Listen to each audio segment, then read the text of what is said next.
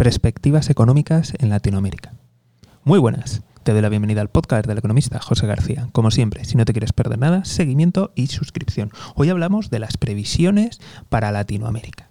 Y para resumir, podemos ver que a corto son malas, principalmente debido a la inflación, y en el medio plazo ofrecen oportunidades, debido a, por un lado, la guerra de Ucrania, los confinamientos que está habiendo en China, que todo eso está haciendo que se reorganicen las cadenas de suministro y por tanto en el medio plazo podría haberse beneficiado el continente latinoamericano. Pero centrándonos en el corto plazo, vemos que la situación va a ser muy complicada ahora mismo debido principalmente a la inflación. Esto va a hacer, va a forzar a, que muchos gobiernos que controlan aún su divisa tengan que subir los tipos de interés aún más, ya que venimos de fuertes subidas desde que empezó a aflojarse la pandemia. Por otro lado, evidentemente las economías son muy dependientes de, la deuda en dólares, eh, sin contar las economías que directamente están dolarizadas, con lo cual cualquier subida de tipo va a tener un impacto.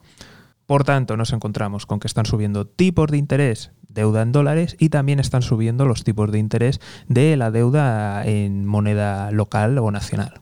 Y si lo unimos al contexto de subida de inflación, cualquier beneficio esperado por exportación de materias primas va, a desaparecer y se lo va a comer todo.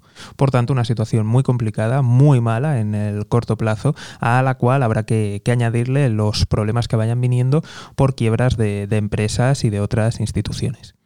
Como siempre, estaremos muy atentos y si no te quieres perder nada, seguimiento y suscripción. Un saludo y toda la suerte del mundo.